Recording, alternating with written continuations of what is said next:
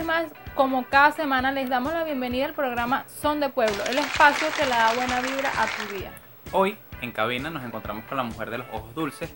Nuevamente llega a cabina el hombre de la labia infinita, llegado de Guama, obviamente. Y este, quien les habla es el hombre más sexy de Son de Pueblo. Y no es que sea tan sexy, es que no tengo mucha competencia porque el otro Ay, hombre que está aquí es Armando y se hace un. co- Se, se- no, el pana se hace una raya en la, en la ceja, tipo carajito de 15 años. Entonces me hace las cosas más fáciles. Ok, los invitamos a que nos sigan por las redes sociales, arroba son de. E igual, si tienen la posibilidad de escucharnos en este momento es porque lo están haciendo por Anchor y toda la serie de plataformas de audio digital que nos brindan espacio para compartir con todos ustedes. Hoy vamos a hablar de uno de los temas más debatidos del siglo XXI. Un tema que no tiene edad porque es universal. Algunos lo padecen, otros lo disfrutan y otros los desean. Y no, no estamos hablando de la adicción que tienes por revisar cada 5 minutos las notificaciones al Cristina. Deja de llenar tus vacíos emocionales con me gusta en las redes sociales. Porque estamos hablando de tipos de parejas.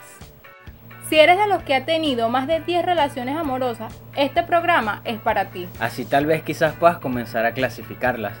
Si eres de los que se deja faltar el respeto por su pareja, este programa es para ti. Posiblemente clasifiquemos en qué tipo de relación tóxica estás. Y si eres de los que no tiene pareja, este programa también es para ti, para que tengas una idea de la pareja que deberías buscar. O a partir de qué edad comenzar a comprar muchos gatos, alimento para gatos y muchos postes para rajuñar.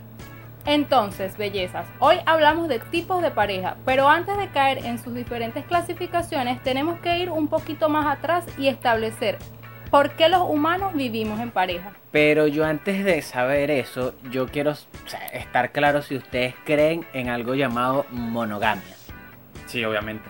No sé si es, o sea, no sé si es por un tema cultural de que entendemos que la vida es de esa manera o, o si es algo genético que tenemos, no lo sé, pero yo sí creo en la monogamia. Yo creo que es cultural, pero... O sea, tú, tú quieres intentar la poli...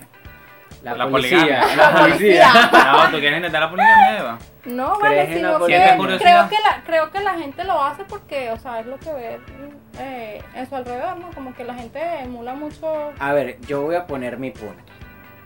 Y no sé, esto está presto a debate, esto es algo que yo leí una vez y que me gustaría rebotarlo con personas que, que pudieran hacerme cambiar de opinión. Ok. Y es que naturalmente todos los, todos los animales que hay en la tierra no, o sea, son, son animales que se mueven por instinto. Ajá, no, los seres humanos somos racionales y tal, no. Claro. Pero todos se mueven por un tema de sexualidad. Llevar la, la, su- la especie a la siguiente lugar. Continuar su, su casta. Exacto, entonces mientras más posibilidades tú tengas de hacerlo, mejor. Entonces por eso es que uno ve que todo ese poco de animales del- de que hay en el mundo, quizás un 1 o un 2% son los que, ah, no, mira, sí, son parejas. Que si los pingüinos, que si algunas aves eh, tropicales, pero de resto casi todos los animales del mundo son poliamorosos. O sea, que tú crees que, la, que el poliamor es mejor. Yo estoy diciendo la parte natural. No, no, pero ¿qué crees tú que es mejor? O sea, porque una cosa Hermano, es que... no es del pueblo y para el pueblo. No, Son de marico, o sea... pueblo. porque- Son de pueblo. Porque yo te puedo decir, marico, la, pueblo. la mayoría de los animales no utiliza un baño, pero eso no significa que yo esté de acuerdo que nosotros hagamos nuestras necesidades en la calle. Pero Entonces, te estoy el- planteando el punto del instinto, porque básicamente eso es un instinto, el, el hecho de intentar eh, preservar tu especie y que Exacto. bueno. Coger con quien puedas, tanto puedas, para que tengas más hijos, pero tú no sabes cuáles se van a morir, cuáles van a seguir sabe- perpetuando exacto, tu y gen. sabe cuál es lo peor, que casi siempre el hombre es el que es víctima de ese instinto. Porque, Ah. porque has escuchado el de el hombre propone y la mujer dispone. Sí. Bueno, casi siempre que o sea, a ti no te ha preocupado en algún momento que, que tu mujer te pregunte, tu mujer, tu novia, tu marida, tu lo que sea, te diga, mira, este, quiero que tengamos relaciones hoy y que tú le digas que no. Y Sí, entonces claro que preocupa. tú, tú todo el tiempo preocupa, vas a estar así. Pero te preocupa. Sí. Yo, no, yo no sé ¿Qué te preocupa? ¿Que te lo proponga o que tú le digas No, que no? Que- el compromiso Ajá. como hombre. de que uno quedarle mal. Exacto. Diga, O sea, porque Me duele la cabeza. tú le dices a una, claro, tú le dices a una mujer, este, mira Eva, yo quiero tirar contigo y Eva me dice que no y como que coño, qué bola. Pero si Eva me dice a mí que quiere tirar conmigo Y yo que le tú no te que sientas no, preparado. y que yo no quiera, es como que es como que una deshonra Ay, al pana. género de hombre como que mi- es, Exacto. Uy. Que mi, novio, que, que mi novio me diga, mira, yo quiero tener relaciones hoy y que, y que yo como que coño, yo no quiero. Es raro Pero que ajá, no quiera. ajá, pero si es tu novia, te entiendo que sea raro. Pero si una mujer de Ah, no, si, si cualquiera no novia, dice, yo le digo que no quiero coger y si no me gusta "Así menos. siento yo. Pero no, ya va, calma pueblo. Yo, yo parto esto en do- voy a hacer un parteaguas y, y ya nos pegamos en este tema. Punto uno, puede ser que tu pareja formal te diga que quiera coger y tú no quieras. Y como hombre es como una vergüenza que que bolas que un hombre no... O sea, como eres un hombre que no quiere coger, ¿sí me explico? Es como un perro que no ladre. O sea, marico, soy tu novia. también tiene poderes. Sí, pero es como que soy tu novia y quiero coger, porque coño no quieres coger? Y uno como que, a mí me da pena. Pero te ha pasado. Claro que Por me ha pasado. que tu novia me Ah, escribe. No, es que. Ah, Ah. Ni, ni, ni. es una linda historia. Este, has dicho que no Eh, a sí. tu pareja, a la a mi pareja, en el pareja, a momento mi que tengas. ajá, X, no la de pareja. ahorita. Y que no, es que sí. Este, sí, me ha pasado en general que a veces no quiero, o sea, X, tengo un conflicto, X, no sé, no quiero. no y, tienes ganas, pues. y, y no, y lo triste es, y tengo que decirlo, raro. sí, soy, soy un macho maltratado, que no le digo, mira, no, no quiero tirar, sino como que, bueno, lo que pasa es que tú sabes que me da la cabeza, si tengo como un dolor de cabeza. ¿De dónde aprendiste eso? Me da pena de las mujeres. Eh, Porque no puedo decir que tengo el periodo. Pero, Coño, pero. Porque el dolor de cabeza se quita con sexo.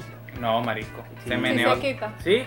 Ah, no. ¡Míralo! Eva. Hagan la Ciencia. prueba. Y con chocolate también. Mm, Y con sexo con chocolate más. Bueno, sí, pueden hacer esa combinación. Pero el No, otro. Esa combinación a mí me da para. Ah, sexo con Sexo chocolate. con chocolate. Epa, Nieves Nieves. acaba de hablar. Sí, Nieves está aquí con nosotros. Este, lo que es pasa nuestro público. Por dificultades técnicas o es muelares. odontológicas, porque es con los dientes y los ojos, Nieves no está participando totalmente, pero sí, Nieves está acá. Está acá, la pana se sacó tres cordales y bueno, no puedo hablar tanto. Bueno, sin embargo está. Pero el- el- la otra opción es que una caraja que tú no conozcas quiera tirar contigo. O sea, que no que tú no conozcas, que no sea tu pareja. Entonces yo ahí sí soy muy reservado, o sea, yo no soy a tirar con cualquier caraja, o sea, la caraja me tiene que, coño, me tiene que llamar la atención, o sea, Ajá, pero peo. si es una caraja que te llama la atención o te gusta, te atrae y te dice, mira Anderson, vamos a tirar. ¿Qué Tengo le novia. dices tú? Y Tengo teniendo novia. Le digo que no. Ay, puro porque María escucha el programa. No, no, no, sería, sería, le digo que no. O lo haces y después le dices, mira, este, tú y yo no podemos continuar porque es que yo te, Te fui infiel. ¿Y cómo es eso que le fuiste infiel? Es que leí un mensaje de una muchacha que me escribió que me proponía cosas. Bueno, esas Y cosas no pasan. pude decirle que no. Continuando con el tema, quería decirles que más o menos como le dice Armando, aunque no lo parezca, la monogamia es súper rara en la naturaleza, a excepción de los pájaros, que en 9 de cada 10 casos viven su vida con una sola pareja, los pajaritos. Ojo, esto no quiere decir que le sean 100% fieles, sino que formalmente tienen una sola pareja. O sea, hasta de, o sea, desde el inicio que comienza la relación de los pajaritos. Hasta que muere uno de los dos. Tienen su y montan sus cachos, pero tienen su pareja Ajá, formal, mi o sea, pareja es tal. casi como los humanos. pues. Ah, casi, casi. Ahora, pasa otra cosa. Por otro lado, los mamíferos, la clase a la que pertenecemos los humanos, biología casi que de tercer grado, de mamíferos existen unas 5.000 especies, de las cuales solamente el 3% practica la monogamia. Ni siquiera los primates, que genéticamente son nuestros parientes más cercanos, son, son monógamos. Sin embargo, eh, para muchos estudiosos, la monogamia, porque de verdad que algo ha sido muy, muy estudiado, Escucha esto, Armando. Fue la clave en el proceso evolutivo humano porque condujo a sentar las bases de la sociedad que hoy tenemos. Mantener cierta fidelidad, crear lazos emocionales, preservar la cría entre ambos padres. Es decir, la monogamia hizo que el lazo entre padres se llevara más allá y que eso ayudaba a preservar más la especie. ¿Por qué? Porque si había un macho que copulaba con X hembras porque él era el macho reinante, entonces después podían haber muchas peleas entre las crías para ver quién asume o quién va a ser el alfa o para matar al papá para quedarme. Entonces había muchas matanzas. Entonces este tema de mantener cierta fidelidad y este crear la cría entre ambos padres permitió que las crías tuvieran más posibilidades de vivir porque no se le dejaba todo el peo a la madre. Ok, dos cosas. La primera, voy a entrar en un tema que a lo mejor a ti te va a emocionar, pero era la influencia de las corrientes religiosas, entiéndase la Biblia, entiéndase el Corán, entiéndase cualquier otra manifestación religiosa, dentro de esta formalización de las parejas. ¿Cómo, lo influyó, ¿Cómo influyó eso? Y dos, ¿y por qué entonces como otras especies animales o como hay otras en otras culturas que son poliamorosas, existe el ejemplo del harem en, en el área de Ay, la gente por allá que utiliza las Ajá, túnicas que- y las vainas, exacto, los chibúos. donde hay mucha Los arena, árabes. pues. Los, los chibúos con túnicas, esos Ajá, panas. esos panas que es un hombre como por 17 mujeres, chimbo que casi todas las mujeres son menores de 18 años y que son obligadas. ay, pues. no, no, Pero o sea, no. el tema de que casi que es un hombre para un montón de mujeres o viceversa, Pero es que- hay, hay inversas que hay una mujer para muchos hombres. Pero es que te voy a decir, o sea, siento que, ojo, sabes que yo soy burda de debate para ese tipo de terreno que no, estás simplemente quiero saber cómo influyó o No creo que haya influido. Porque todo este peo fue mucho antes de la religión. O sea, todo este peo era cuando nosotros todavía andábamos por ahí sin una casa, Pero lleno de el barro. punto es que la religión, por ejemplo, le- la, la- de la iglesia Eva, católica, exacto, cuando Ah. después que Eva llegó con Adán, porque incluso ese es un punto, Adán y Eva eran dos. ¿Cómo Adán y Ese, ese Eva? es un monogamia. papi, pero- y, la, y la Biblia siempre ha dicho, déjame terminar, Anderson. Y la Biblia siempre ha dicho que si tú No mientes, si, o sea, el, el- el tema de ser infiel, del adulterio, es un pecado. Y entonces, así, te- literalmente te está regañando por hacerlo o por si piensas hacerlo. El tema es que la iglesia puede haber tomado una posición o no con respecto a la monogamia. Pero es que el peo es que según los estudios la monogamia viene pasando hace 6 millones de años y la iglesia puede tener a lo sumo 4, 5, no sé, 10 mil millones, 10 millones de años, no, 10 mil años. Y este es el contador de nosotros Sí. que se Está pierde contando. contando Sí, números. la iglesia Qué puede cara, cont- la, la iglesia, una iglesia, o sea, la iglesia más antigua puede tener 10.000 años, pero es que este peo de la, de la pareja en, el hombre es de hace 10 millones de años, o sea, no es comparable. La iglesia a lo mejor viene a reforzar con algunas cosas, pero el tema de tener Ok. una pareja, desde mi perspectiva, fue hace mucho más atrás, porque dice, también cuando los homínidos, fíjate que hablan de homínidos en el estudio, comenzaron a migrar ¿Y fuera de homínido? África, eh, humanos, o sea, es una manera de referirse a todas esas clases de humanos, si era nea- neandertal, homo sapiens, se les considera Yo homínidos. sabía, pero es porque si acaso la gente, claro. Eh, Sí, claro, él dice que sabe, por supuesto. Ok, entonces, cuando los homínidos comenzaron a migrar fuera de África, era difícil para la mujer criar a los bebés, amamantarlos y buscar alimentos, por lo que comenzaron a depender cada vez más de los machos para subsistir con sus crías. ¿Sí? Entonces, por este peo, o sea, por eso te digo que no creo que la iglesia tenga mucho que ver en ese peo. De hasta, por lo menos hasta aquí, con el Ok. tema de buscar pareja. Ahora el tema que sí, el matrimonio, la infidelidad, o sea, todo el valor de culpa Ok. que te pueden llevar a sentir, eso sí es otro peo. Hay muchas hipótesis que, que, sum- que se suman a estas para dar sentido al origen de la monogamia entre los seres humanos. Sin embargo, el punto es que la monogamia como cultura existe y sabemos que desde hace cientos de años se utiliza como método para mantener las riquezas entre familias aca- acaudaladas. Y con esto caemos al primer tipo de los tipos de pareja, que comenzamos con parejas forzadas.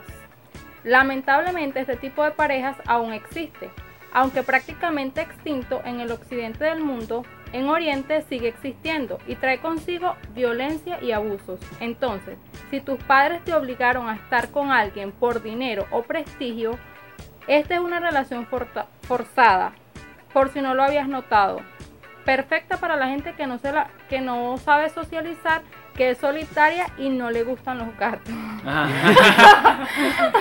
Exacto, Sí. o sea, No, bueno, yo por lo menos eh, eh, he notado que eh, acá en Venezuela quizás en un principio se hizo, cuando estaba en la época de la corona, que se hablaba de que no. Por ejemplo, Bolívar tenía que casarse con una mujer que tuviera su... Su, su, su misma clase. Su nivel, Exacto. nivel de clase, exacto. Exacto, y o sea, eh, por simplemente colocar un ejemplo, no es que Bolívar lo hizo porque Bolívar era un poliamoroso, pero era que en ese momento el papá de Bolívar y la mamá de Bolívar decidían con quién era que él tenía Que que, a juntarse. Porque es eso que dice, o sea, era una manera de que, pues yo tengo real, este, la familia Armando tiene real, vamos a casar a nuestros O hijos sea, para que no pierdas la... tengan la- el imperio de. Entonces, si eso se siguiera aplicando hoy en día, no existiera la figura de Sugar Daddy.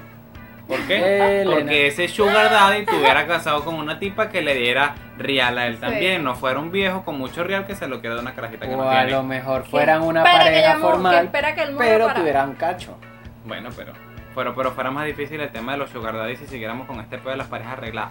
Que me parece que es súper triste porque, o sea, te quiten la capacidad de decidir, tienes que pasar el resto de tu vida con una persona que no sabes si vas a querer o no, que puede llegar a maltratarte, que puede X, no sé, siento que es algo demasiado O volátil. que, la, Incluso o que la puedes aprender a querer en el camino, pero qué chimbo que, o sea, Que sea así. Que tenga que es porque lo decidió otra persona, no Sí, porque sí, sí. tú. No. Y, o sea, y- y en este punto pudiera entrar en un detalle bastante sensible que era por lo menos cuando, eh, no sé, hace 5 o 10 años que, que se forzaban las relaciones por embarazo. Ay, de sí. repente, O sea, si te embarazó y entonces no... ¡Cásese! Ajá. Ya la preñó. Ahora usted sí, usted Usted no metió puede- la pata, ahora suma su Usted no responsabilidad. puede salir de la casa sin casarse o si esté preñada. Me parece, por cierto, quiero decirlo, Ajá. me pareció una de las cosas más ridículas. Por ejemplo, vamos a suponer que usted, te- porque en el caso, y lo triste es que entonces juzgamos a la mujer. Porque el hombre, bueno, él verá si se casó o no, pero qué bolas que te preñaste, así como que si ella tiró sola. Ajá. Porque hay. Ajá, ella. Bueno. Ajá, pero bueno, el punto es, y supóngase que yo tengo una hija, entonces vino y la preñó un carajo que yo no sé quién, entonces yo le voy a decir que se case con, y si ella no quiere ese carajo, y si ese carajo es un rolo loco y va mal, o sea, Si fue solo por una noche y salió preñada con la madre y se tiene que casar, no. no, no, no, no, es que, o sea, y es obligar a tu hija a eso, ¿no? O sea, bueno, tiene que asumir la responsabilidad económica, ahora tiene que trabajar, tiene que ser responsable de una vida, e- etc. Aunque etc, también- etc. es un También pasa- llamado. No, también pasa que, por ejemplo, tienen una relación de tiempo y este sale embarazada y coño se casan porque salió embarazada. Entonces, pero, o sea, si no hubiera salido embarazada, no te casas. Ajá, No es un compromiso por gusto, Ajá. es un compromiso por o sea, qué obligación. chimbo. Y qué triste que en nuestra sociedad se valore el compromiso independientemente de. Es decir, si yo me caso con Eva, porque Eva salió preñada, ah, bueno, pero se casó, o sea, pero si me casé con Eva fue porque salió preñada, no porque decidí casarme. Ajá, o sea- si me caso con Eva, porque que la pana tiene real, bueno, pero se casó con Eva. O sea, no importa el por qué, importa que hizo el compromiso. O se sea, es estúpido. Por favor, cambien de mentalidad. Hago un llamado de atención para que hagamos acto de prohibición de este tipo de relaciones que al final lo que hacen es llevar en decadencia los sentimientos y las emociones de quienes son víctimas de esto. Totalmente, totalmente. Parejas arregladas. Muy popular en India, donde tus padres y familiares actúan a lo Tinder y te buscan la mejor pareja disponible. A diferencia de las parejas forzadas, en este caso las parejas se conocen y deciden si seguir adelante con el compromiso o no. Sorprendentemente, este método tiene una alta tasa de éxito. De cada 100 matrimonios arreglados, solo uno se divorcia. Ese éxito se debe, según diversos estudios, a que el proceso de selección es realizado por los padres y abuelos, lo que hace que el análisis de, la- de las posibles personas a casarse con su hijo o hija sean más objetivos y no se fijan en cosas efímeras como cuán, cuán atractivo es el pro- prospecto, sino en su educación, clase social, religión, entre otras. Bueno, ahí, ahí a mí me parecen importantísimas dos cosas ahí que quisiera compartir con ustedes. La primera es, ¿quién más que tu mamá, cuando tú no consigues algo, es la que te lo ubica? Porque tú por lo menos llegas a tu casa, es, es tu cuarto, y tú pusiste un bolso arriba de la cama y no lo consigues. Y entonces lo primero que haces es, mamá, ¿dónde está mi bolso? Entonces me vas a hacer ir a buscarlo. Tu mamá lo consigue. Tu mamá es la que te consigue las cosas. No, y sabe que lo puede conseguir tan fácil que te amenaza. Mire, Armando José, si yo voy lo consigo. Y tú, ay, coño, la madre, Ya, lo vamos a conseguir. Entonces ya tú sabes que tú no lo vas a encontrar, es, es un universo paralelo donde se pierdan las cosas y cuando entra la mamá al cuarto lo consigue. Pero en realidad, o sea, e- es una persona que te conoce o que te puede llegar a conocer tan bien que, que en cualquier momento pudiera definir tus gustos o no, incluso mejor que tú, porque tú eres vulnerable a que en ese momento eh, eh, te, te llaman la atención detalles que normalmente no lo hacen. Y el punto número dos olvidó. que normalmente las parejas, sí, se me había olvidado, pero que normalmente las parejas como que eh, eh, eh, es, es un tema familiar, como que tu mamá te dice, esa, esa relación no va a funcionar.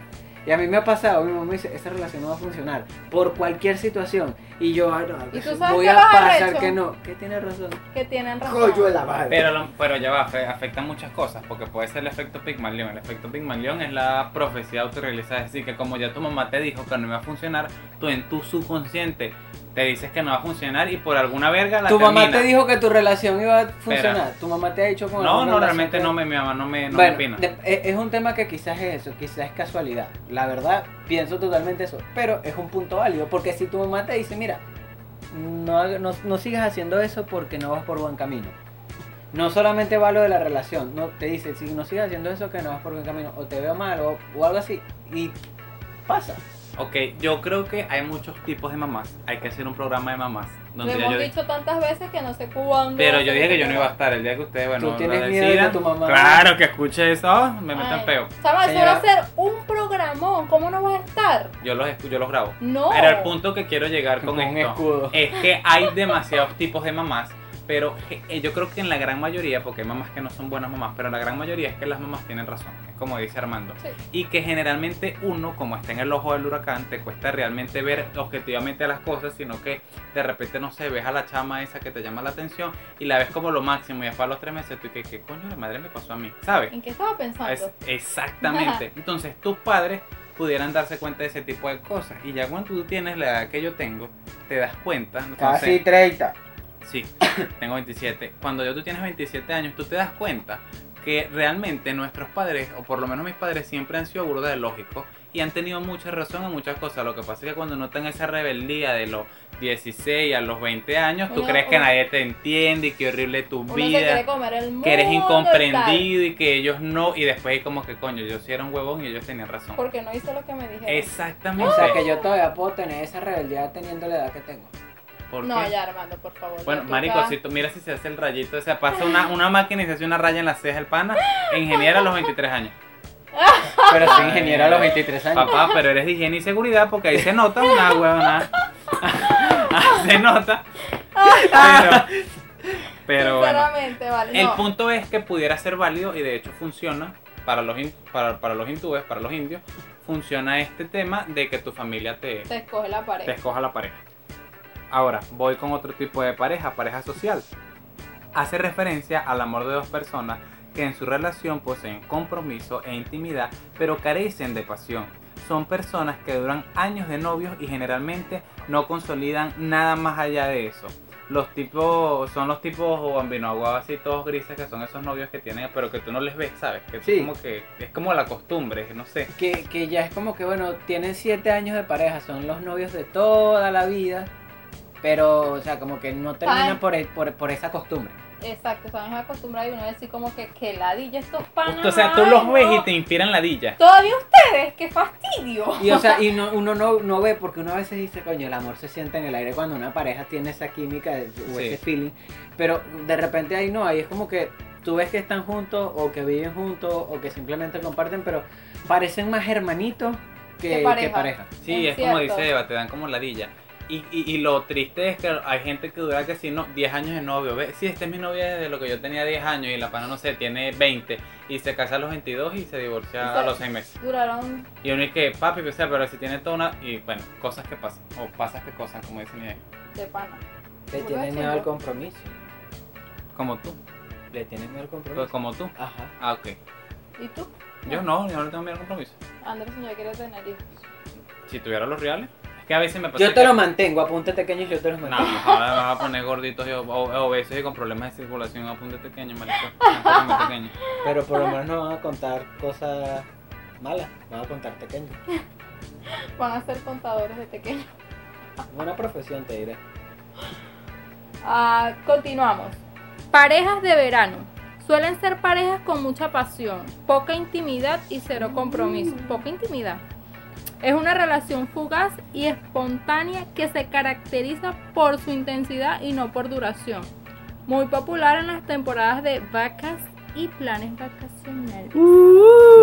Bueno, ¿Les ha pasado eso? Tienen sí, cara de que sí. obviamente en los planes vacacionales usted no se nos... Bueno, lo que pasa es que yo cuando estaba en Caracas, o O sea, sea, niña esa de Caracas, de la capital. obviamente la capital. No, pero es que el tema es que aquí hay espacio, o sea, tú aquí, entonces llegas del colegio y puedes ir a jugar, puedes ir para el río, pues allá no, allá tú llegas a tu casa y estás encerrado. Entonces en vacaciones... Como un pajarito. como tus padres no saben qué hacer contigo y ellos tienen que seguir trabajando, tú estás ahí como que bueno, aquí estoy yo de vacaciones y te ven esa cara de ponchado, te meten en planes vacacionales. Váyase por coño. Vaya, y te meten en el plan vacacional y entonces tú en el plan vacacional obviamente tenías tu noviecita, si repetías plan vacacional entonces tenías tu novia de plan vacacional que podías ver una vez al año, tres o cuatro años, o sea, es toda una tecla. O también pasaba cuando yo estaba chamito que vivía en Caracas y venía a Yaracuy y tenía mi, mi novia de vacas, o sea, de vacaciones. En la vaca. Mi novia En la exacto. vaca. Mi novia de vacas en la vaca. vaca. Mi, mi novia de vacaciones en la vaca y entonces yo venía y era mi noviecita y yo me iba para Vaca, vacaciones. ¿Y cómo estaban los perros todas esas niñas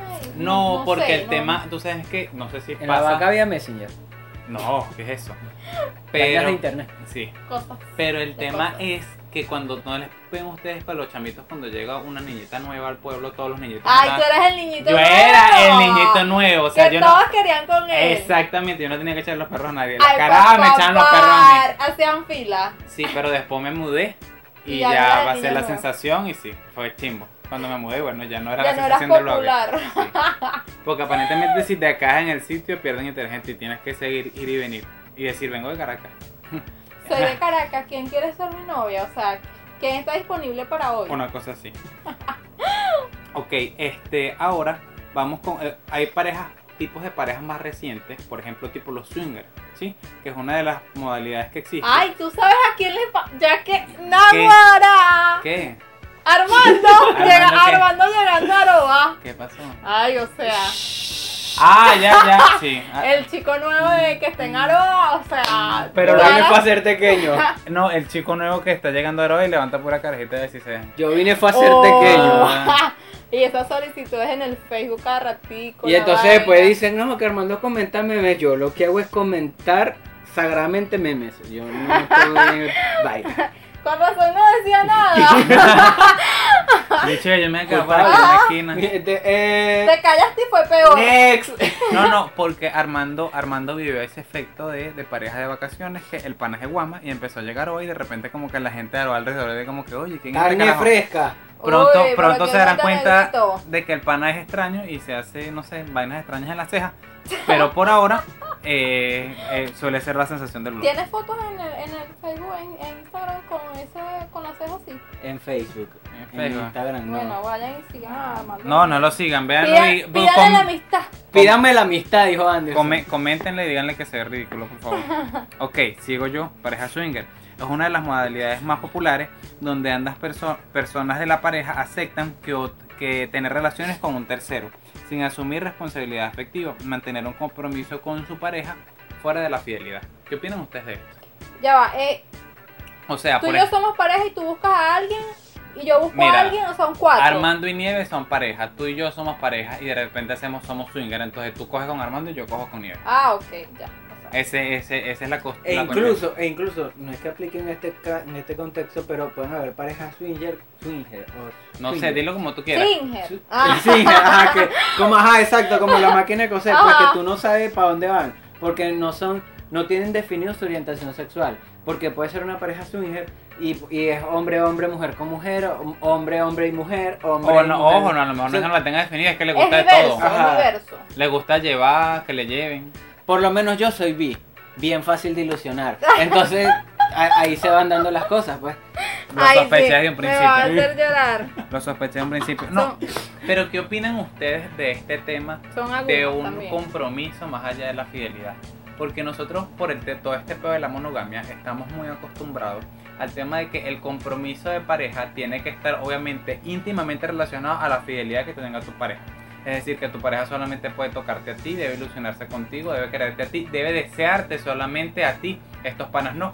Estos panas son, mira, yo quiero que, sabe, eh, yo sé que yo te amo a ti, pero yo tengo queso por esta caraja, yo me la cojo, pero yo te sigo amando a ti. ¿Qué opinan sí- ustedes de Y, eso? todo chévere. Bueno, tengo- No, es burda chimbo, Este, ¿sabes? es ¿Tú lo ves chimbo? Claro, o sea, que me hagan esa vaina, claro que es burda. O sea, que tú digas, o sea, vamos a suponer. quiero que, quiero que mientras que hablamos de, busques la definición de fidelidad. Ok, ok, pero mientras hago eso, quiero preguntarte, ¿tú sabes quién es Henry Calvin, el tipo que hizo de Superman? Que, o sea, ok, El que tú te tienes derrite, tu el que pareja, a todos nos derrite, tú tienes tu pareja y Henry Calvin te chancea y te dice, Eva, te deseo y me encantaría tocar y besar ese cuerpo. ¿Tú qué coño le dices? O sea, tú como tienes pareja, no, ay, no tengo ganas de cogerte. Tengo miedo de la respuesta. Eh, pero, Pero exacto, el punto es que el pana te genera queso. Y el Sí, hecho de que tú lo cojas, a lo mejor el carajo tienes la mejor enarga del mundo, coge como nadie. Pero, Pero, ¿sabes qué? Pienso yo que, que yo no hago lo que no me, no me gustaría que me hicieran, pues. pero es que el Ya tema, va, el tema no- ahí no, el tema de ser una pareja swinger, eh, no es que no es que no lo sepa. O sea, yo no O sea, sería. tú, le- yo tú no vas a decirle, por ejemplo, a tu pareja, tu pareja es Anderson, y tú le dices, Anderson, mira, Henry Calvin este, me está escribiendo en Instagram y me está diciendo ojalá. que, que me desea. Yo le- y yo le voy a decir, bueno, cógetelo, pero cuando venga a buscar a mi Scarlett Johansson, te lo calas. Eso no lo. ¿Ves? Porque incluso la fidelidad, según el diccionario de la Real Academia Española, dice que es una firmeza y constancia en los afectos, ideas y obligaciones en el cumplimiento de compromisos establecidos. O sea, básicamente lo que te pide es lealtad. Y tú, si tú le estás diciendo a tu pareja y tu pareja está de acuerdo, no le estás siendo infiel. Ese Si tu el- pareja sabe que tú estás teniendo relaciones y que las... eh, o sea, siempre y cuando... O sea, eh, eh, es, ambiguo, exacto, es ambiguo. Los swingers son mutuo acuerdo. Es ambiguo porque tú, si tú estás de acuerdo con que él tenga relaciones, pero yo te estoy diciendo, mira, yo tengo nada más relaciones, es porque me, me parece atractivo físicamente, pero en lo sentimental, mi amor es para ti. Exactamente. Yo vuelvo y por eso pongo, por eso vuelvo pongo el, sobre el tapete. Porque nosotros A mí estamos, me pasó. nosotros decimos que la fidelidad se basa en las emociones y los sentimientos que tú tienes por esa otra persona. Y si yo tengo una relación con Eva y yo Mm, tiro con. X persona, pero mis sentimientos siguen siendo únicos y exclusivamente a Eva, yo soy fiel a Eva. El peor es que como Eva no tiene una máquina para saberlo, se supone que la prueba de eso, y que yo la deseo nada más a ella, y estoy haciendo comillas con mis dedos, es que solamente cojo con ella. Pero eso no necesariamente puede ser así. Yo, en lo personal, mi posición personal es, creo que no me sentiría cómodo con una pareja swinger por el tema de lo- la cultura que tenemos en la mente. Pero sí creo que los carajos están un paso más allá. Porque son capaces de establecer un vínculo emocional con una persona sin tener que, o sea, sin tener que atar el tema del cuerpo a eso. Porque realmente tú sí vas a querer coger con Henry Calvin o con Scarlett Johansson, así tengas a, a tu mejor pareja o, o tu mejor vaina. ¿Alguien ha leído aquí en algún momento Pídeme lo que quieras?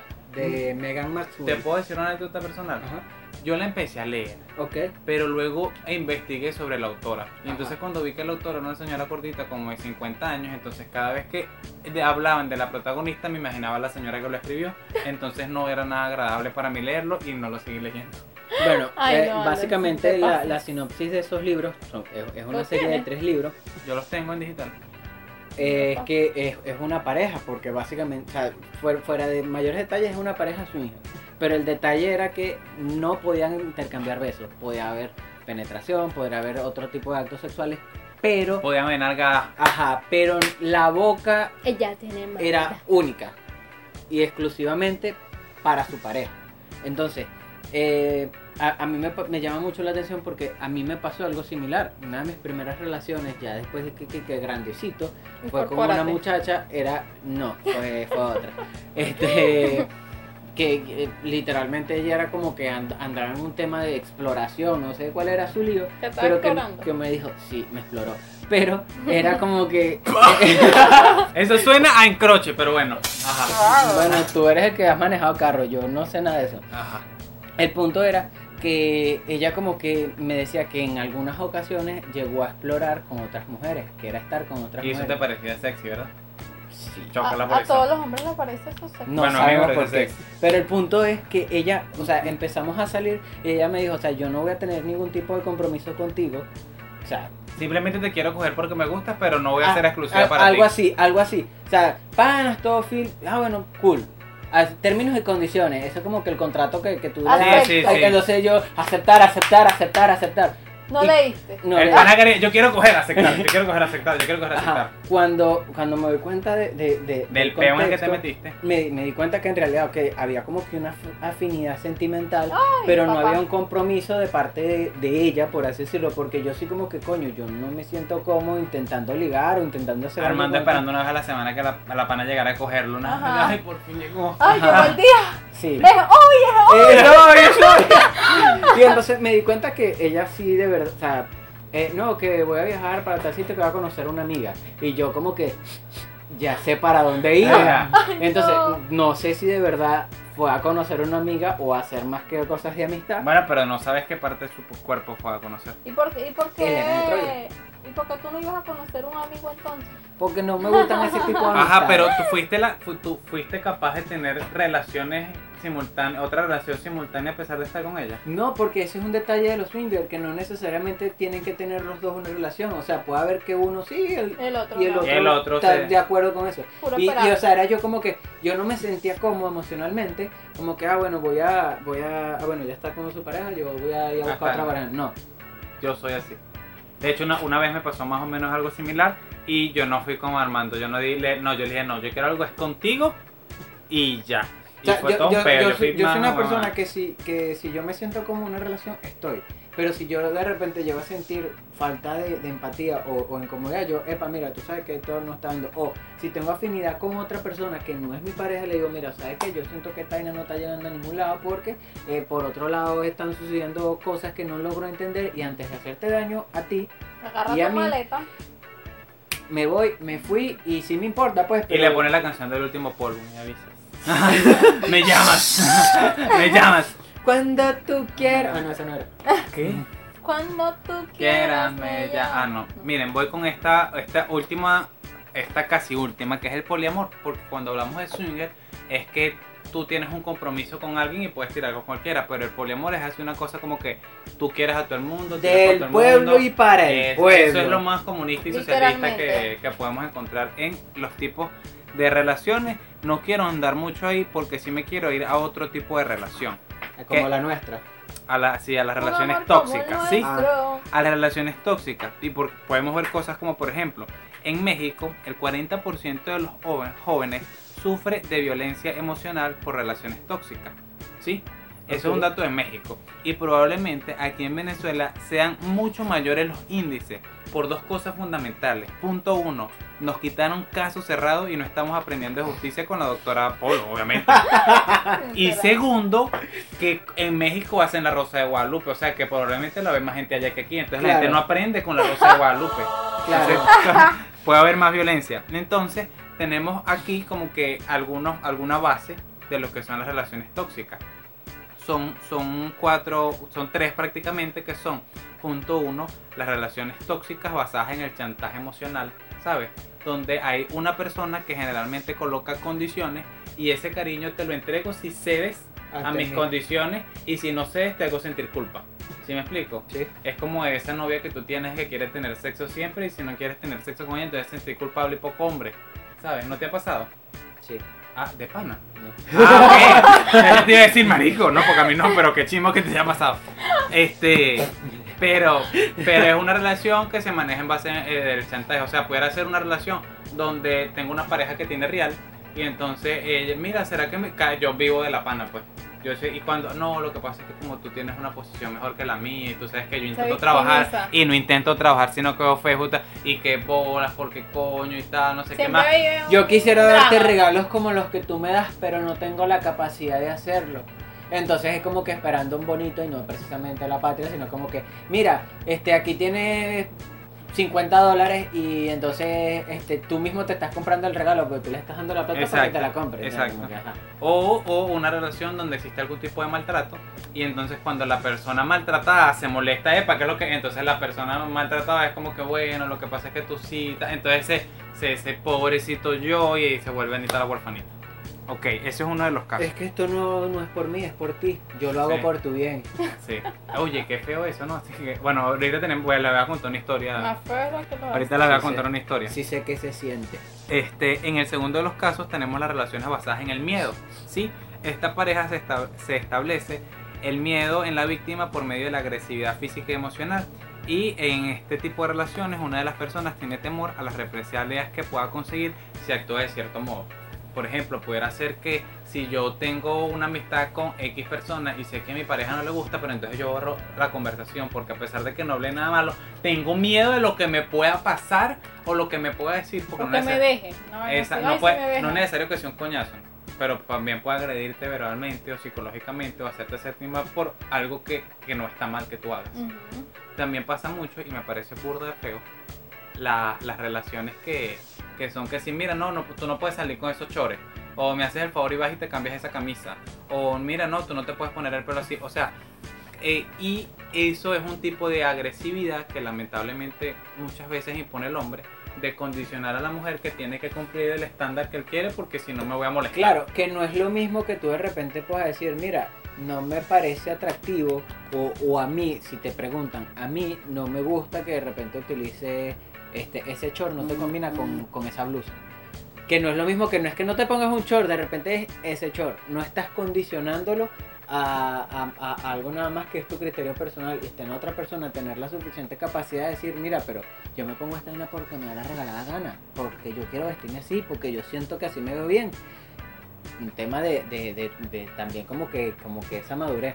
Incluso a mí me pasó, no tiene nada que ver con ropa, porque yo en ese sentido con, con mi pareja como que, ay no, o sea, Marico, tú no eres sexy, tú te puedes vestir como te da la No, gana. pero o sea, yo no- tampoco es que- yo no les prohibía nada, o sea, Marico, tampoco ellas eran sexy, o sea, ok. ¿Qué? Bueno, no, ajá. no, no me hagas que busquen la Wikipedia. El detalle está en que eh, no, ha- había, había invasión de espacio. Yo por lo menos eh, recuerdo que una vez me quedé a dormir en su casa y tipo que puse el teléfono en la mesa de noche y literal, hermano, me paré a las 3 de la mañana porque la escuché llorando. Y estaba llorando viendo mi teléfono, viendo una conversación que yo había tenido, no sé, Tres años antes. seis meses antes. Y o sea, no, no, no estábamos en, en- en el mismo momento de la relación porque de repente en esos seis meses, este... Ya va, el punto es no estabas con ella. No, no estaba con ella. O sea, em- Le estaba hablando, chanceando a varias caradas. ¿eh? Y la cara se dio cuenta. Pero ya habían pasado seis meses. O sea, Papi, literal. eso duele. Entró en mi WhatsApp y se fue seis meses dentro de todos los chats. Yo A no ver, ¿qué chat. coño estabas haciendo Y tú entonces- hace seis meses? En- ajá, Y consiguió, los chats. Tóxica. Y literal era como que, o sea, que tú me estabas escribiendo a mí. Y a ella Y también. a Alba, y a Fernanda, y a Cristina, y a... Cállate que una sí se llamaba Alba. ¡Ay, coño! Ah. Mentira, mentira. Ah, ok. Es mentira que es mentira. Mentira que mentira que mentira. Pero, o sea, me- a mí me pareció muy tóxico en ese momento. Obviamente esa relación duró mucho tiempo porque ajá, fui víctima de esa toxicidad. Pero, Ah. ¡Ay! Ya sabemos, que, ya, va, ya sabemos quién aplicaba el chantaje y quién aplicaba la violencia. el, el el tema fue, hermano, o sea, vulneró literalmente ese espacio y jugaba con eso. O sea, que, que cada vez que yo me iba a acostar a dormir, yo tenía, ok, ¿qué conversaciones tuve yo hoy? ¿O qué cosas? Papi, pero tú no yo me cohibía, esa... yo tú- me cohibía como que si yo de verdad estuviera haciendo algo malo. Pero tú le dejaste que siguiera revisando tu teléfono. no, Entonces, ¿para qué coño tenías que estar pendiente? Cambia clave y listo y no entra en esa mierda y no entra. ajá, cambié la clave y de alguna u otra forma volvió a entrar. Ay, no. ¿Y tú seguiste en esa relación? ¿Cuánto tiempo? Marico, la cara estaba muy buena. ¿Cuánto tiempo duraste en esa relación? ¿por qué? ¿Por qué? ¿Cuánto tiempo duraste en esa relación? Pregunta yo. Como. La verdad es que no quiere decir porque la gente que lo conoce va a sacar cuenta de qué relación es en base al tiempo. Sí. Entonces, dejémoslo ahí. Me lo dice Se los, se los envió al DM. Pero, pero, son de pueblo. este, oye, ya, ya se me olvidó lo que iba a decir. ¿Qué, era, qué estábamos hablando? De que yo era vulnerable emocionalmente. No, no, no, y que tú ponías la contraseña y la pana te la... Ah, ok, ya me O acordé. sea, yo puse la. que existe una relación, y esto tienen que saberlo todos los hombres, que, que lo sabemos pero no lo sabemos, o sea, no estamos claros de que lo sabemos. Existe una relación directa, si tú te imaginas un eje Y y un eje X, que tú puedes salir con una mujer que esté loca siempre y cuando su locura sea proporcionalmente a lo que esté buena. ¿Sí me explico? Si Es no, no vale la pena. Es válido. Si no, no vale la pena. Si una, si una caraja está muy loca, pero Está también muy está buena. muy buena, tú No, como- no. Tú bueno, dale. Obvia- Acelera, obvia- chofer. Obvia su Eh, como que bueno, esas cosas pasan. Pero si una caraja es loca y no está buena, este no. Pasas qué No cosa. vale la Entonces puedo concluir que la caraja de la que habla Armando estaba buenísima porque si la caraja le revisaba el teléfono y el Pero, huevo pero, seguía pero aquí un detalle que sí que quizás eh, eh, aquí con el juego de Anderson no lo, no lo logré dar del todo. Es que yo en mi teléfono no le tenía clave y en ningún momento le ponía clave porque yo sentía, ok, no tengo, no tengo nada que ocultar, no hay nada, o sea, pero, pero eso, yo siempre transparente, yo mira, este, si llegara a recibir un mensaje de alguien, mira, esta chama me está escribiendo para que... pa' que Marico, qué horrible, o sea, se justificaba. No, No, no, o sea, antes de que me vayan a decir algo, mi amor, hey, llegué a la casa, mira, me escribí Sí. con ella por esto. Sí, no vayas sí, a pensar, marico, Sí, sí. qué horrible. Pero yo, yo, Ya va, va, escúchame, escúchame, Señores yo, escúchame, Y señoritas, por favor, no caigan en esto. Escúchame, Armando Armando, mereció un abrazo. escúchame, deja la vaina. Fuiste el psicólogo. No, me- no. Escúchame, lo que me parecía más gracioso de todo, después de yo entender todo el contexto en el que yo estaba, era que, o sea, yo de repente le mostraba, y lo mostraba no con un tema de que mira lo que está pasando, como, como rindiendo... Marico, tú Le eres Julio decía- León en el Déjalo canal. hablar, Rindiendo déjalo, cuentas. No, déjalo hablar. Era, era una cuestión de que, este, mira, esta chama que puede ser amiga tuya me está escribiendo y me está diciendo tal vaina. Y, y yo lo contaba y me reía por un tema como de la misma transparencia de la relación. Entonces, Transparencia entre ajá, comillas. escúchame. Transparencia, coñazo te iban a dar, huevón. escúchame. y- Chico maltratado. Mm, es triste. Pero después que, que la relación sigue avanzando, igual yo, mi teléfono sin clave, porque yo ese día, yo no tengo nada que ocultar. Papi. Y aunque yo no tenía nada que ocultar, o yo me sentía con mi mente tranquila, a las 3 de la mañana, esa mujer llorando, y yo, el, el coño de tu máquina, o sea, ¿qué hice? Loco. Literal, yo me senté en la cama, este, casi encuerado, y dije, Pero ¿qué hice? ¿Qué hice? O sea, Cuéntame. todo filosófico ahí, ¿qué, qué, qué ocurrió y por qué ella está así? Porque le preguntaba, ¿qué te pasa? Y no decía nada. Nada. Ay, marico, las mujeres sí son y- necias Y cuando te dicen nada, pasa todo. Y dejé, Exacto. y entonces en ese momento dije, eh, no volveré a caer en ese tipo de situaciones tan tóxicas, a menos que tenga una psicóloga al lado. Ajá, y entonces. Marico, pero qué feo que te dejaste caer en esa vaina. O sea, Es yo triste. no, no puedo creer esa vaina de no, Armando. no, y de pana. fíjate, fíjate que él en ningún momento trató de poner un límite. O sea, él no buscó el límite de, mira, este es mi teléfono y me lo respetas y tú tienes que confiar en mí, si tienes un pedo me lo Y dices. sabes que lo más triste, Pero- que ella sí ponía esas peos con su teléfono. Ay, qué pajú eres tú. No puedo O sea que si ella está usando el teléfono, o sea, ella, se- ella, yo sí tenía una mañana, pero eh, creo que era sobre todo por, por, por el trabajo que yo tenía antes, que era manejar las redes, ah, bueno, ustedes ya saben ese contexto, que yo de repente, como que cuando ella intentaba llamarme atención, yo simplemente bloqueaba el teléfono porque, ok, estoy prestando atención a ti, y ella decía era que yo le ocultaba cosas. Ay, no, marico. Pero cuando yo, yo después de salir de la relación y empiezo a evaluar ese tipo de cosas, y yo intentaba acercarme cuando yo usaba el teléfono, era como que, ok, no, mira, es mi teléfono, este, respetame mi teléfono, yo no tengo nada que ocultarte, cuando tú quieras lo puedes utilizar, pero en este momento es mi teléfono, respetame. Y yo como que el coño de tu madre, Armando José, ¿qué te pasaba en ese tipo de momentos? Marico, ¿y qué hacías, huevón? No estaba tu... Valórate. No, menos mal que ya estás valorando. Bueno, más o menos. Bueno, Pero, más o menos. estoy como el dólar, pues, Oh. todavía ahí viendo para dónde que estás ahí para dónde vas a coger. Pero, mira, Para tu corazón, pero mi fíjate que hoy por hoy puedes hablar de todo este peo y realmente en ese Y momento... solamente llorar por dentro, como los machos. Claro que sí. Pero que en ese momento no te das cuenta, marico. Sí. En- y que, y que Y era insisto, vulnerable, o sea, yo en ese momento me sentía vulnerable. Insisto en, en el tema que estaba hace ratico, que no colocaste un límite. O sea, no fue como que este es mi espacio, sino que simplemente cediste a lo que ella quería y fíjate que ella sí controlaba su espacio. De verdad que yo en ese aspecto con mis parejas he sido tipo, bueno, este es mi teléfono, ah, bueno, chévere, aquí está. Si tú tienes en algún momento algún tipo de inseguridad, porque yo sé que yo soy una persona, ¿sabes? Justo en la ese última Coca-Cola en el desierto y todo el mundo va Obviamente, a querer beber yo le digo, si tú tienes algún tipo de inseguridad, chévere, o sea, no, no tengo peo, pero no tengo nada que esconder, pero esa vaina de que me estén revisando el teléfono y ve que te escribe, no, ¿qué es eso? O sea, porque Le- es privacidad. Leer, leer las Leer conversaciones. mis conversaciones, no. Hay que tener un poquito de por favor, chicos, ¿qué es lo que pasa? Pero bueno, y este, me voy a hacer, la 3 es relaciones tóxicas de poder, que era, verga, más o menos lo que le pasaba a Armando. En este caso, alguna parte de la pareja se siente con la autoridad de mandar en la relación y el otro obedece para así conservar a la persona. Eso es lo que pasaba Armando. Me di cuenta entonces que, no, de verdad, voy a dejar en el anonimato esta frase porque no recuerdo dónde fue que la leí, pero era que quien quiere menos en la relación es la que lleva el control. Pudiera verse de esa manera, pero me parece que es muy a lo carajito de 15 años de que el que se enamora pierde. No, No, nos amemos nadie, No, no, no. Quien quiere, no, quien quiere menos en la relación es quien lleva el control. Y, o sea, es como que un tema de que va, va a llevar una hoja de ruta y no, no siempre va a ser una influencia en pro de ambos, o sea, algo positivo para dos, sino que simplemente como que un beneficio personal. Entonces, si, mira, yo no vamos para esa fiesta porque yo no quiero ir. Ajá, pero tú no quieres ir ¿por qué? Y no, no hay como que esa justificación, pero la orden de que no vas para la fiesta la doy yo No vas y no, no vas. voy a la fiesta, entonces eh, tú tampoco vas. Y eso es, ese es un- una posición de poder. Si es que te sientes mal, si es- ya no, no le estás dando a elegir a la otra persona, si, ok, mira, si tú te sientes mal, yo me quiero quedar contigo. O mira, este, anda a dormir, yo si quiero parrandear, me voy a Exacto, parrandear. ya no vale no, nada. mira, yo me siento mal, no vamos. Y eso está mal. Es muy mal, está muy mal. Espero que muchos carajitos de 16, 15 años nos estén escuchando. Escúchala, coño, tu padre. Pero no digas hacia los carajitos. Bueno, coño, Badrito. Coño de la madre. Este, vale. bueno, y obviamente la última sería tipo Chernobyl o Cherny. La, para- la Cherry, la Cherry. La Cherry para los chamitos y la Chernobyl para los que estamos un poco más grandes, de que es una liga de toda esa vaina que es generalmente donde se vive, donde hay dos partes y cada quien tiene su parte de toxicidad y bueno, es un, zambumbia. Que incluso lo más chimbo es que ese tipo de relaciones pueden llegar a lo tóxico de la violencia. Y la violencia es una de las etapas donde, o sea, ya de ahí, la siguiente etapa es la muerte.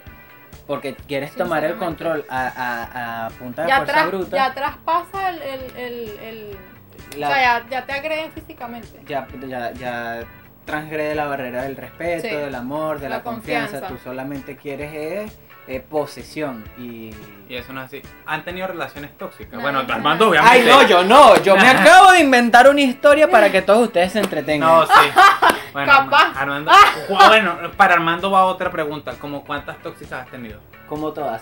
De pana. Sí, Sí. todas, todas, todas son tóxicas. Ah, no, todas. marico, entonces el huevón eres tú. Claro. Ya, ya así como que ah, no, entonces el, el del problema Sí, eres tú. marica. estás atrayendo eso. A gente tóxica, weón. Necesito terapia. Sí. Una psicóloga que me brinde asesoría psicoemocional. Marico, sí. Por favor. Pasa es que tú, tú necesitas Por que te favor. conocen. Eh, No, no, tóxicas, ay, Eva. que- Sí, claro que sí. Que ¿Cómo me nalguen, No, una. Una sola. Yo- Sí. Yo, creo, yo creo que yo creo que tuve una relación tóxica nada más. creo. Porque es que si dice que son dos, ya sabemos quiénes son y sabemos por qué le pegan.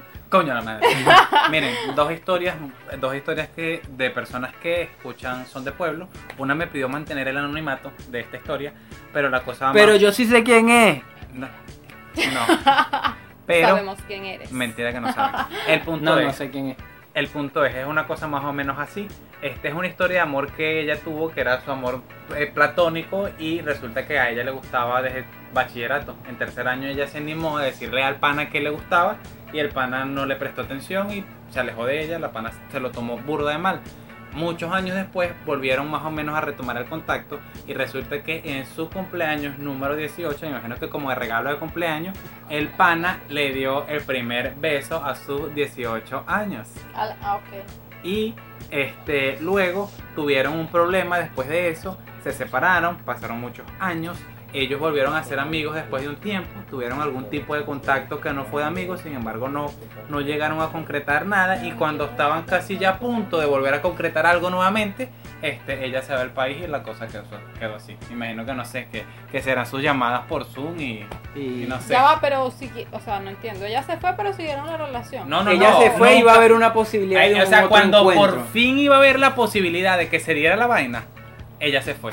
Y entonces después que... Porque ya no iba a ser solamente sexo, solamente gozo, sino que de verdad iba a ser como que, mira, si de verdad hay algo entre nosotros Iba a que puede ser cuajar de sexo. Iba a no, no, ya había cuajado, lo que iban era a ver si lo vendían. Ah, y, y pasó la, y le pasó la típica que después que se fue, no, lo que pasa es que tú siempre me llamaste la atención y bueno y Oh. no me hagan eso, por el amor a No, Jesucristo. no hagan esa Mira, vaina. gente que, que está a punto de irse de Venezuela por cualquier motivo, dígale antes de irse a la persona que le quiere meter, que le quiere meter, que capaz y le mete. y le Ah. mete. Sí, Sí, exacto, pero ese- no le vayan a decir cuando ya se fue porque qué chimbo que, O- que o- usted lo deje aquí con ganas de que le mete y usted se vaya con ganas de O mejor, no lo diga, muérdase la lengua, porque entonces usted por allá, eh, donde el diablo dejó la chancleta y el otro loco donde no cae el sol, entonces quedan como Ay, con sí. las ganas de que, ajá, ok, ah, ¿y ahora qué hago yo con esta información? Porque si Bueno. estuviéramos cerca relajado que ese perro No, amarillo, a mí me dicen, no, porque tú siempre me llamaste la atención, bueno, estamos lejos, manda nubes, no jodas, porque alguna bueno hay que matar este queso.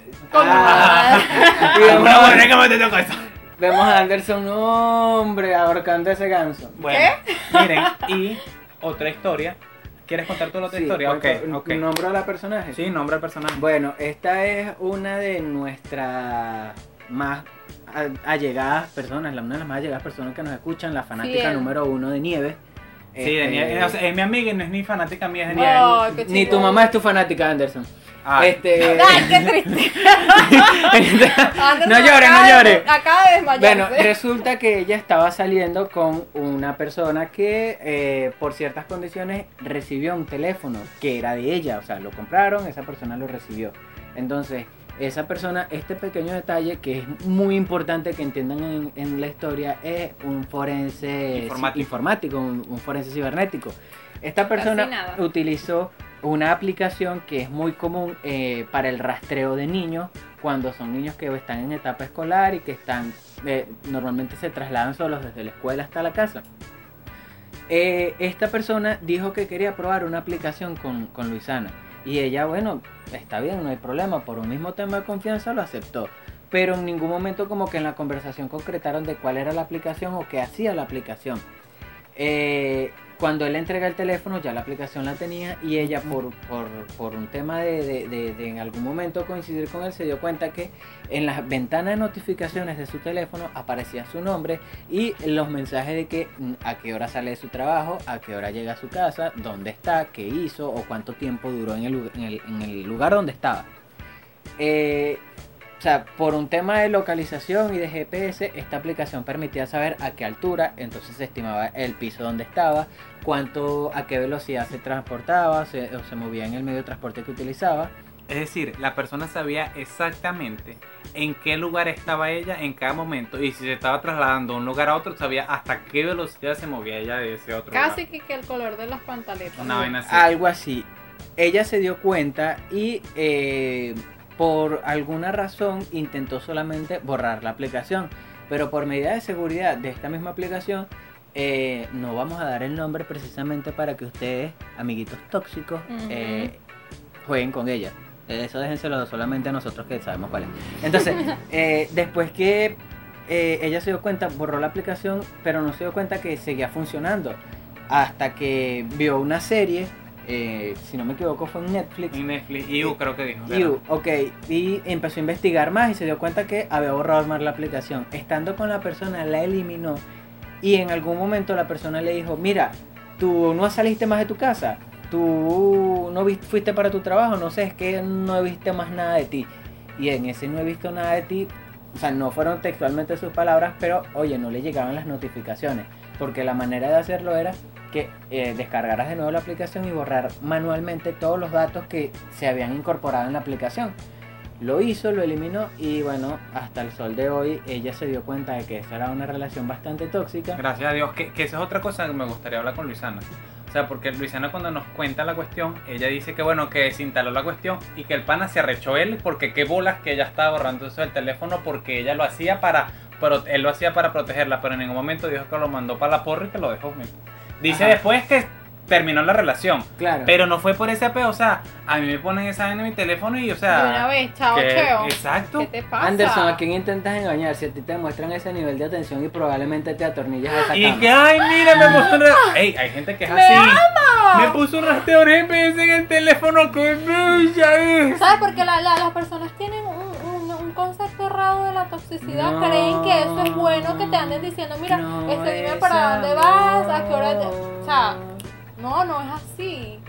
Lo que tú sientes Y es triste, obsesión. no. se llama obsesión. No, no, no, yo no creo que sea obsesión porque ni siquiera eso, pero el tema es que... No real- va a ser obsesión si después que terminó ella contó que tenía un carro que no conocía siguiéndola 15 días. Ajá. Hermano, hermano, Solo que te verá loco. eso O sea, da- dato importante de la historia, o sea, después y todo que terminaron, había un carro persiguiendo a la pana, gracias a por Dios. está 15 bien. días. Ok, dos cosas que tienen que recordar. Este, eso no es amor, es obsesión. Y poder decir adiós es crecer. Cierto.